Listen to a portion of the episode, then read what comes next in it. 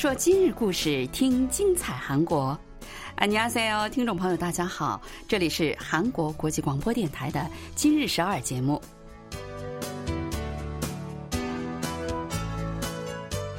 聚焦今日首尔，体会当下韩国。让我们带您走遍韩国的每个角落。让我们把最真实的韩国送到您的耳边。听众朋友，大家好，我是小南，我是立新。 好消息传来，演员汤唯在韩国电影界的最高颁奖典礼之一的青龙电影节上荣获最佳女主角奖。她所出演的《分手的决心》在上周二十五号举行的韩国第四十三届青龙电影节颁奖典礼上，荣获最佳影片、最佳导演、最佳男女主角等六个奖项。嗯。可以说是横扫青龙奖了哈，非常祝贺哈。他的这个获奖感言，我觉得特别的朴素。他说：“爸爸妈妈，如果你们正在拿着手机看呢，希望你们赶快放下哈。呃，希望你们保护好眼睛，因为呢，今后我还要拍更多的作品让你们看呢。”嗯，韩国影迷对汤唯的印象还是很不错的。汤唯啊，参与韩国电影的拍摄，还获得最佳女主角奖。其中最大的意义呢，还是韩中艺术的合作，值得称道啊。对，再次祝贺汤唯，也祝贺所有的获奖人员哈！让我们一起期待他们今后这样的合作会越来越多。大家如果有机会看到这个电影的话呢，还是强烈推荐的哈，非常的好看。嗯，不愧是朴赞玉导演的作品啊，故事情节总是像过山车一样，充满着逆转。对，好了，那现在来看看我们今天要给大家介绍哪些内容吧。世界杯赛事正在如火如荼，来看看韩国各地的球迷是怎么样看球赛的。据说近来在越南哈，你只要会说韩语，就业就不成问题。来看看在越南掀起的韩语热潮。据说进入今年以来，济州岛的著名旅游胜地牛岛的一次性垃圾大大的减少。来看看他们是怎么做的。嗯，好，那就接下来给大家介绍一下详细内容吧。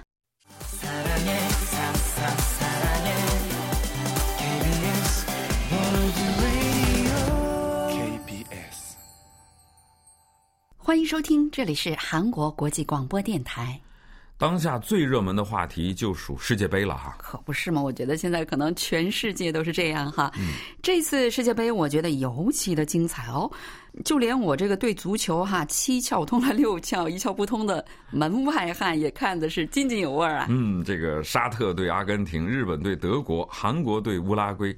很多意想不到的大的逆转，给球迷们带来了很多的惊喜啊！对啊，韩国人的素有哈，在看这个球赛的时候吃炸鸡喝啤酒的这样的一个习惯，所以每当有那种大型赛事，这个炸鸡店都非常的火。嗯，据说这个韩国队对阵乌拉圭队的那天哈，一个朋友他在小区附近点了炸鸡外卖，等了四个小时才送过来。其实啊，能送过来，听说就已经是不错了。多少人都没订上呢？说是炸鸡店老板在电话里说：“哎呀，我们食材都用完了，做不了了。”嗯，早早就来大卖场排队买炸鸡的韩素妍顾客他说：“这几天我喜欢的世界杯赛事都是晚上举行，所以我特地来买炸鸡和啤酒，享受一下看球的乐趣。”足球的这个鞋的形状的这个炸鸡块也在韩国的便利店里出现了，呃，据说它成了现在每天晚上这个便利店卖的最火的商品。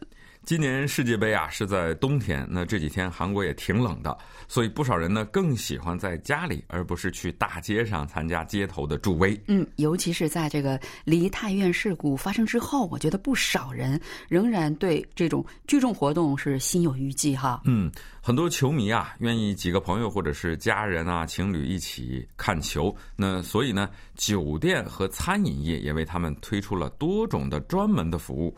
蔚山美居大使酒店就推出了世界杯套餐，还专门提供四人房间。考虑到呢，有的人要看深夜或者是清晨的比赛，还特地的为他们延迟了退房的时间。嗯，想的是真周到哈。另外啊，因为不久前的这个梨泰院事故，很多地区。他们今年就干脆没有举办集体的助威活动。你比如大田市上届的世界杯，他们就拿出了整个的世界杯体育场，哈，由红魔啦啦队主办，呃，那种团体的观阵助威。但是今年他们就决定不举行集体助威活动了。当然呢，也不会增加地铁啊或者是公交车的运行了。嗯。中清北到青州市哈，本来已经计划好拿出四千万韩元的预算，寻找一处能够容纳众多球迷的场地，来一起看球赛，给韩国队助威。但是后来呢，他们也取消了这个计划。相关的负责人说，因为梨泰院事故，韩国社会的哀悼气氛还在持续，所以我们决定这次就不安排由我们市体育协会主办的大型的助威活动了。中青道的中州市本来他们也计划在市综合运动场用那个大型的显示屏播放韩国队的比赛实况，然后举行团体助威，但是最后他们也取消了这个计划。韩国民主化圣地光州以前在世界杯的时候呢，也会在全南大学后门、世界杯体育场等几处大型的场地来举行团体的助威，但是今年呢，当地的红魔啦啦队表示也不主办大型的活动了。大邱、釜山、微山。庆南、中南，他们也纷纷的表示说不举行集体助威了。但是如果哪个民间团体他们要提出申请说要使用公共场地举行街头的那种呃助威活动哈，那政府就会先考虑一下有没有做好安全管理方面的准备之后，然后再判断是否批准。嗯，不过也有不少助威活动是如期举办的啊。红魔啦啦队在光化门广场举行街头助威活动的申请。几经周折是得到了批准，但是警方呢也在首尔光化门广场部署了六百多名的警察，其中呢还包括防暴警察和警察特种部队，那负责管理好激动的球迷们，维持好秩序。红魔啦啦队他们主要是在本月的二十四号，还有二十八号，也就是本周一哈，还有十二月的三号呢，在有韩国队赛事的时候举行在光化门的街头助威，给韩国队打气。京畿道也决定啊，韩国队比赛的时候呢，会开放水源市世界杯体育场，由红魔啦啦队运营团体助威。那京畿道知事金东允在 Facebook 上发帖说。我们要为大家准备一场安全而且充满激情的助威活动，让大家一起来享受世界杯这个全世界人的庆典。嗯，仁川市呢也决定在可容纳两万人的这个仁川足球场来举行那种集体助威活动，但是他们只开放其中的三千六百个座位。江原道春川市的各种餐饮店铺啊，也准备了一些小型的助威活动。顾客们呢，可以来店里一边看电视直播，一起为球队助威。全罗北道的泉州义山、还有群山等地商人协会，还有普通的居民哈，他们也。呃，策划了一个小型的那种助威活动，每次参加人数限定在三百到五百人之间，还成立了安全对策小组，专门呢跟警察局啦、消防署建立那种紧急救助系统。嗯，热闹之中保持理智，期待大家呢都能享受一届快乐而安全的世界杯。好的，我们来一起收听一首歌曲，休息一下，是由防弹少年团 BTS 的《救国》在世界杯开幕式上演唱的。Dreamers，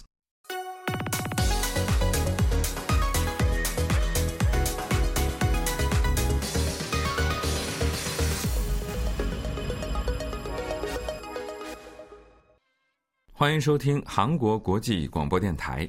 这两年呢，越南对于韩国人来说，我觉得是一个越来越熟悉的国家了哈。几乎每个大学现在都有不少的越南学生在韩国读书。我工作的这个大学里面就有两百多名越南学生在这读书呢。嗯，现在很多韩国人啊，一有点时间就去越南度假。他们觉得那儿又暖和，而且物价又便宜，性价比是很高的。对，正因为越来越多的韩国人啊去越南旅游，韩国企业呀在越南发展哈，现在在越南啊学习韩语的人据说是特别的多，尤其是年轻人。越南河内大学语言与国际研究学院中呢设有当地知名的韩语学习机构，那系主任呢叫端提红。今年四十三岁，他是一九九七年入学的韩语系第一届的毕业生。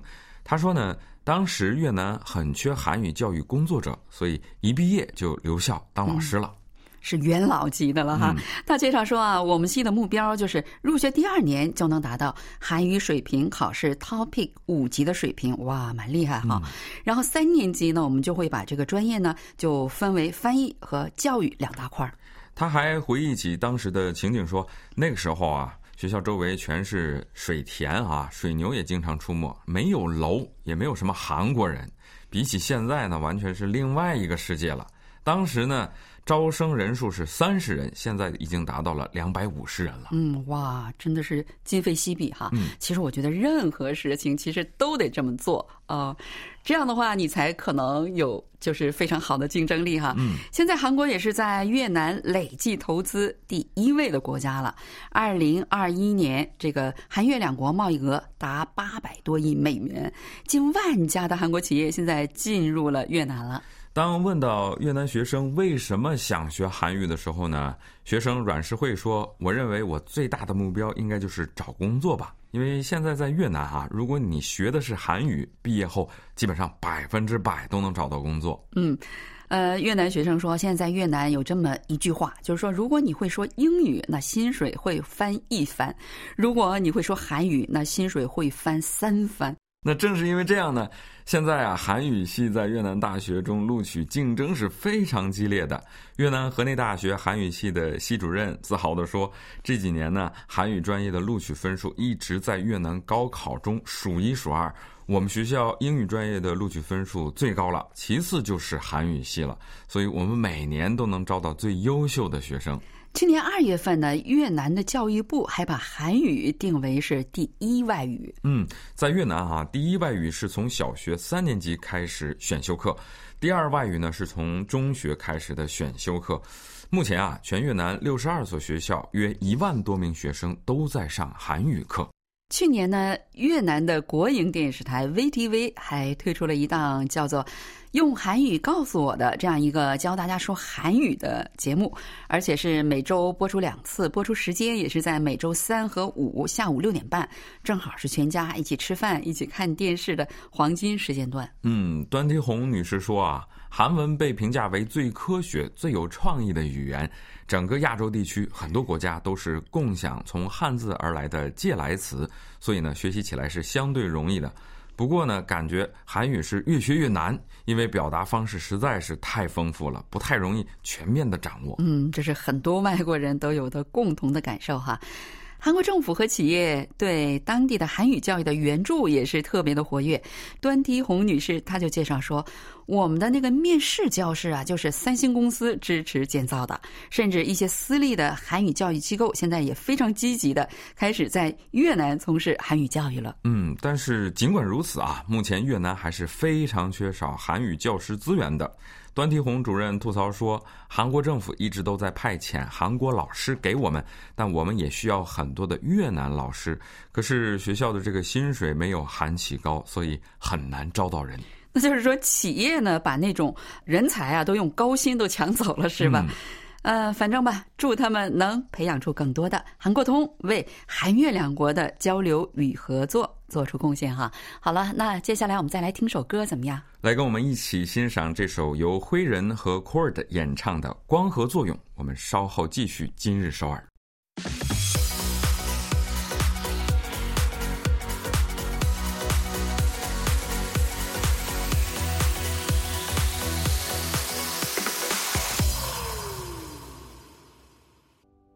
欢迎收听韩国国际广播电台。韩国人去济州岛旅行啊，一般都不会错过去牛岛逛一圈啊。对我今年二月份就去了呢。这个牛岛啊不大，但是这个风光特别的美。这岛上哈有一种叫花生冰激凌的那种冰激凌，特别的好吃。就是大冬天哈，人们也都会买一根吃。嗯，本月二十三号啊，在牛岛的一家咖啡馆，来自京畿道的四十岁的游客文志娜点了杯咖啡。他还额外的支付了一千韩元，因为咖啡馆用的是能多次使用的塑料杯给他装的咖啡。但是这位游客呢，非常淡定的说：“我觉得使用这种能多次用的杯子，既能节约能源，还能减少垃圾。这么美的牛岛，我可不希望它被垃圾所包围啊！”嗯。咖啡店的店长，三十一岁的文炳旭，他就说：“这些年我们牛岛是越来越出名，这游客也是越来越多，各种一次性垃圾是越来越多，真是让人头疼。不过啊，从去年八月份我们开始实施一千韩元外卖咖啡杯的这个押金制度，我们店里的一次性垃圾量比以前减少了三分之一。”嗯，牛岛人口呢约有一千七百人，但是游客数量是当地人口的一千多倍。每年来岛上的旅游客呢超过两百万啊！餐厅呢比十年前是增加了十倍。小小的牛岛现在约有一百八十个餐厅和咖啡厅了。正因为如此呢，这个牛岛平均每天产生的垃圾量，据说是淡季是三吨。旅游旺季的夏天多达五吨，但是牛岛焚烧垃圾处理站的这个处理能力，据说是每天啊是一点五吨，而且这个垃圾填埋场也达到了饱和的地步。无奈呢，很多垃圾只能被运到济州岛的本岛上面去处理。嗯，这大量的垃圾啊，很大一部分是来自咖啡馆的一次性的物品，杯子、吸管什么的。大家呢就很担心了啊，这样下去，牛岛可能就会变成一个垃圾岛了。那面对这种情况呢，大家都觉得必须得想想办法了。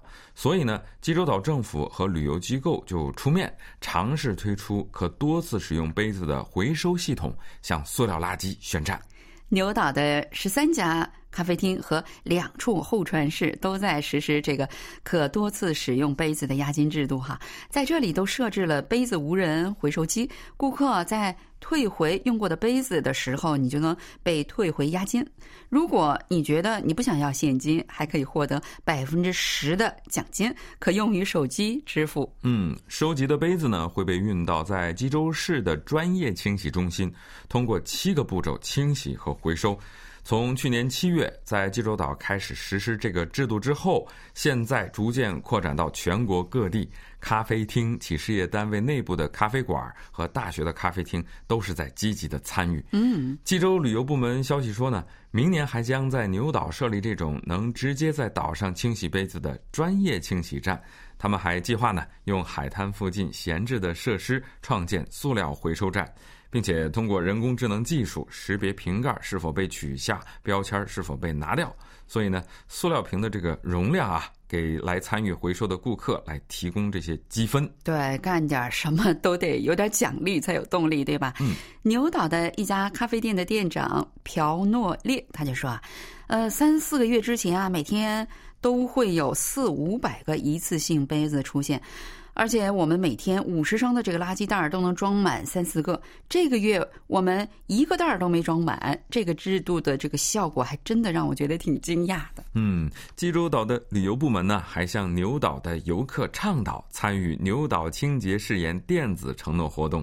在网上登记自己愿意为牛岛的环境实践岛上实施的这种回收制度的话，他们就会给参与活动的游客赠送礼物。嗯，参与了这个活动的来自中青道牙山的这个呃游客，三十多岁的李希在，他就说：“听说牛岛呢在为垃圾而声音，我和我们的家人就在来之前啊，在网上参与了这个电子承诺活动，希望我们的这点努力能为保护牛岛的环境出点力。”好了，听众朋友，我们今天的节目呢就到此结束了。非常感谢您的收听。我们在节目的最后啊，呃，想再请您收听一首韩国流行歌曲，是由西朵演唱的《要去汉江吗》。